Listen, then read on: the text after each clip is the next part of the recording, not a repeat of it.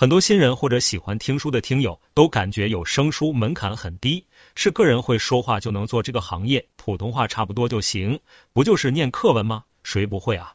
我当初也是那么想的，很正常，因为这个行业本来门槛就低，很多不是学播音专业的都可以随时入行的。实际上，个人感觉还是有门槛的，最好是普通话比较好的，学习过播音专业。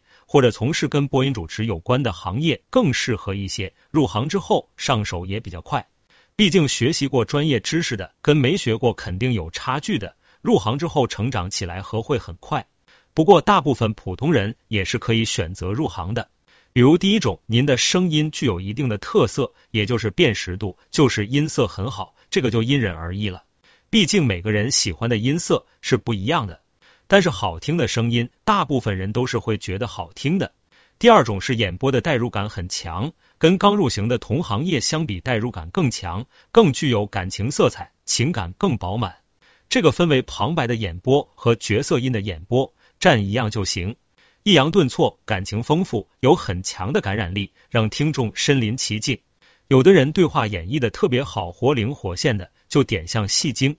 第三种是具有演播评书能力。单播特别好的，有的人一个人就是一台戏，各种角色都能一个人演绎，多一个人演绎都感觉不合适，适合自己播那种评书故事，像单田芳似的或者单口相声那种。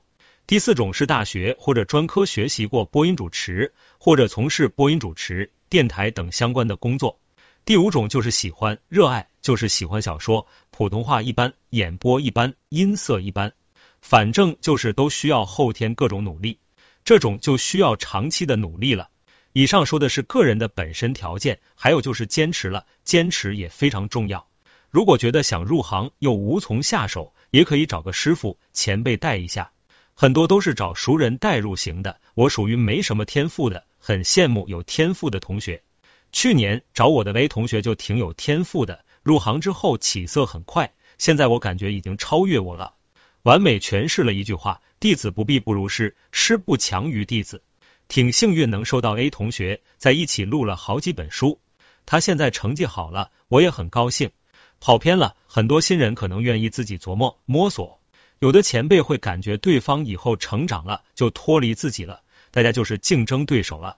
其实我个人感觉，有声书市场那么大，根本不用担心竞争的问题，书那么多都播不过来。带新人也挺好的，能跟新人一起合作，一起成长，新人也能给自己带来价值。当然不可能每个都乐意带，也带不过来，看缘分吧。